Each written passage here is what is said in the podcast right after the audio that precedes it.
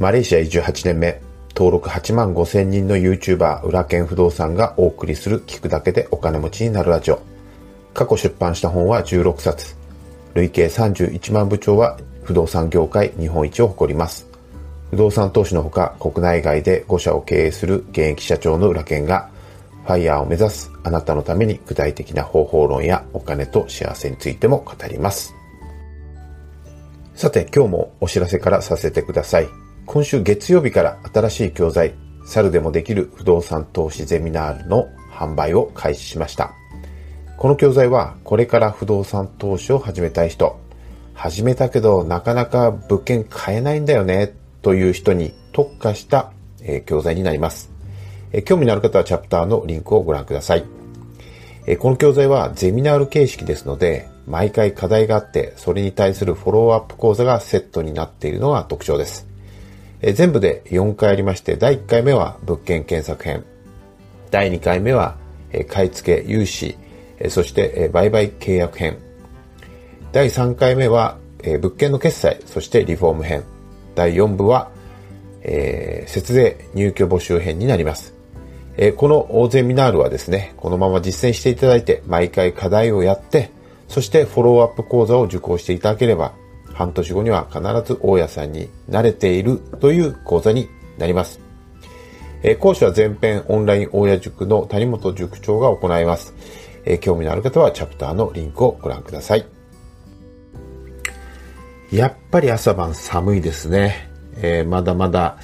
え本格的な春には程遠い、え雰囲気になっておりますけれども、え体調おかしくなっていないでしょうか。えー、もう少しね、あの、緊急事態宣言も長引きますけれども、えー、もうすぐすると、え、桜も見れると思いますので、えー、ぜひ、え、体調に気をつけて頑張ってまいりましょう。ところで皆さん物忘れとかうっかり忘れってありますよね。僕結構うっかり忘れ多いんですよね。例えば、えー、会社を出るときにいつも携帯を置きっぱなしにしてしまうっていうことがあって、2回に1回はオフィスに戻ってきてしまいますし、え家の鍵をね、忘れてしまって会社まで取りに来るっていうこともたまにあります。で、実は昨日絶対に忘れてはいけない郵便物をですね、片手に握りしめて、あの、帰る直前までですね、これ絶対忘れないようにしないとと思っていたんですけども、実は今日ですね、えー、うちの総務部長から、え昨日の夜会社に来たら僕の机にあったので、ポストに投函しておきましたっていうメールが朝届いたんですよね。まあ、うちの総務部長はですね、夜派なので夜中に来て仕事したりするんですけれども、あの、あーっと思ってですね、あの、投函え、要するに投函したことすらですね、もう忘れてしまった、その手紙のことすら忘れていていたので、あの、本当に、あの、総務部長にですね、あの、まあ、感謝あ感謝だったんですけれども、まあ、ボケていると言ってしまえばそれまでですし、まあ、単にボケていると片付けられればいいんですけども、この癖はですね、実は、まあ、小さい頃からあるんで、始末が悪いんですよね。で、実は先日ですね、あの、僕の娘から、あることを言われたことがきっかけで、あ、これボケじゃないかもって思ったことがあったんですね。それは何かっていうと、今、娘はですね、大学であの心理学を習ってるんですけれども、その娘がですね、ある日ですね、パパもしかしたら ADHD かもしれないねって言ってきたんです。で、これ ADHD ってなんだっていうことをグってみたら、これ発達障害の一種で、えー、えー、多動性症、ん？多動性症候群っていうのかな？あの、注意が欠如していたり、じっとしていられなかったり、まあ思いつくとやってしまうっていうね、この、あの、要するにその、とにかく動いちゃうっていうね、じっとしてられないみたいな、そういう、まあ発達障害の一種らしいんですよね。で、確かに僕は興味のないことは全く興味がないですし、興味あることは異常なほどの集中力を発揮したりするのは確かにあるんです。で、人の話をですね、めちゃめちゃ集中していないと、聞いていられなくて、あの、いつの間にかふと違うことを考えていたりとか、することっていうのはしょっちゅうありますので、まあ本当にですね、人と話をするときには集中して聞かないと、要するに何を言ってるか、あの要するに耳に入ってこなくなっちゃうんですよね。で、思いつくとすぐにやってしまうっていうこともありますしね。それと、あの、昨日ですね、本当にお気に入りのジーパンをですね、ちょっと急いで立ち上がったら、あの、角に引っ掛けてしまって破ってしまったこったんですよ。うん。なんで、あの、まあ、娘が言うようにですね、本当に僕は、あの、多動性症候群なのかもしれないと、ADHD なのかもしれないというふうに ま、ちょっと思ってしまったんですけども、まあ、実際検査したことはないので、まあ、なんとも言えないんですけれども、まあ、あのもしそれが本当だとしたらね、老化によるボケではなさそうなんで、まあ、しょあと、障害だからね、しょうがないかっていう諦めもできますので まあ、ちょっとほっとしているっていう、まあ、話です。さて、えー、今日の本題なんですけれども、えー、助け合いながらお金持ちになる仕組みということなんですが、えー、僕のオンラインサロンにはですね、あ現在あの2000、えー、2000じゃない、そんなにいないわ。えー、1090人ですね、昨日現在で、えー、参加者がいらっしゃいまして、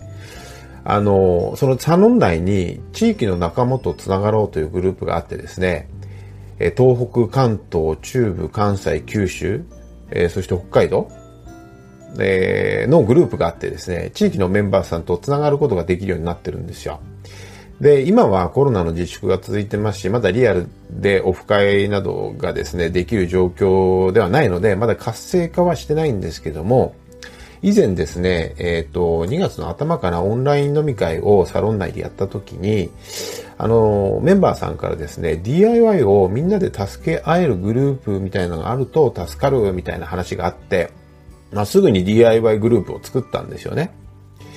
で、なんで、まあそういったオファー、オファーというか、まあ、えー、要望があったのかというと、まあ最初不動産投資家になりたてというか、まあなろうとしている人たちが一番不安なのは、まあボロい物件を予算的にね、まあ買うことしかできなくて、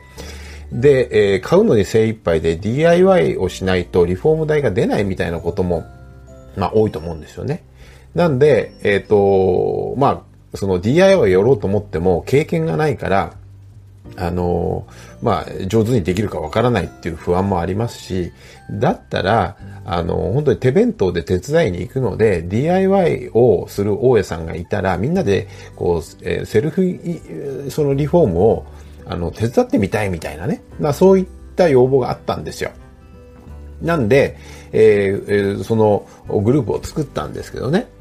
あの、そしたらですね、最近入会した人が、あ名古屋の方で、まあ、その人がですね、あの、千葉に戸建てを2棟持っているっていうわけですよ。で、それを購入して、自分でスケジュールを作って3日間ぐらい泊まり込みをして、1人でリフォームをしたっていうですね、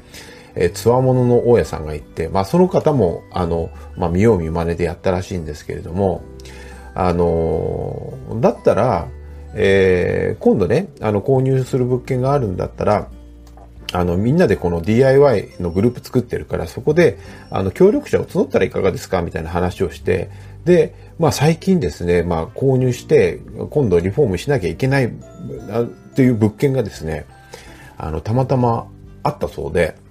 で、実際に投稿してもらったんですよ。そしたら、あの、すぐにですね、ぜひ手伝わしてほしいみたいなですね、メンバーさんが4名も、あの、見つかって、あの、まあ、これからね、あの、みんなで一緒にスケジュール合わせて、まあ、リフォームしようみたいな盛り上がりを見せてるんです。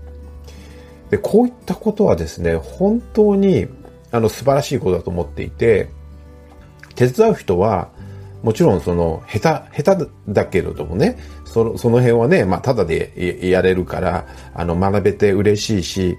あの、まあ、手伝ってもらう方はね、あの、多少下手でも、まあ、その、みんなと和気あいあいとね、でき、できて、その、自分で一人でやってたのが、まあ、時間が3分の1ぐらいになることでメリットがありますしね。で、手伝う人はいくらリフォームが予算がかかるのかっていうのを学べますから、もし同じような物件を買うときのリフォーム代の参考にもなりますし、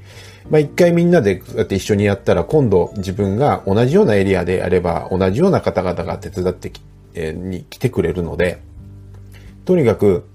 単に労力が、あの、半分とかね、3分の1になるっていうだけではなくて、楽しくみんなで仲間もできてセルフリフォームができるっていうことは、もう本当に素晴らしいことだと思うんですよ。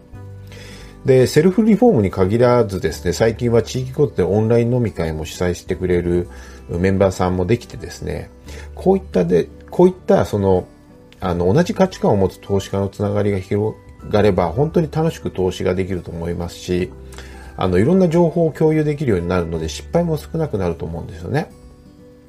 なんで、僕がそのサロンを作った目的っていうのは、こういった、その、つながりを作るっていうことが本当の真の目的だったりするんです。で、楽しく不動産投資を通じて皆さんお金持ちになっていただければっていうふうに、あの、思ってるんですよね。もちろん僕も、あの、こういった活動をですね、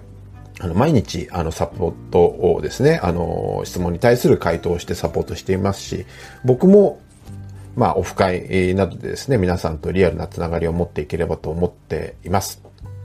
まあ、おそらく投資に関するオンラインサロンでは日本最大級になってるんではないかと思いますので、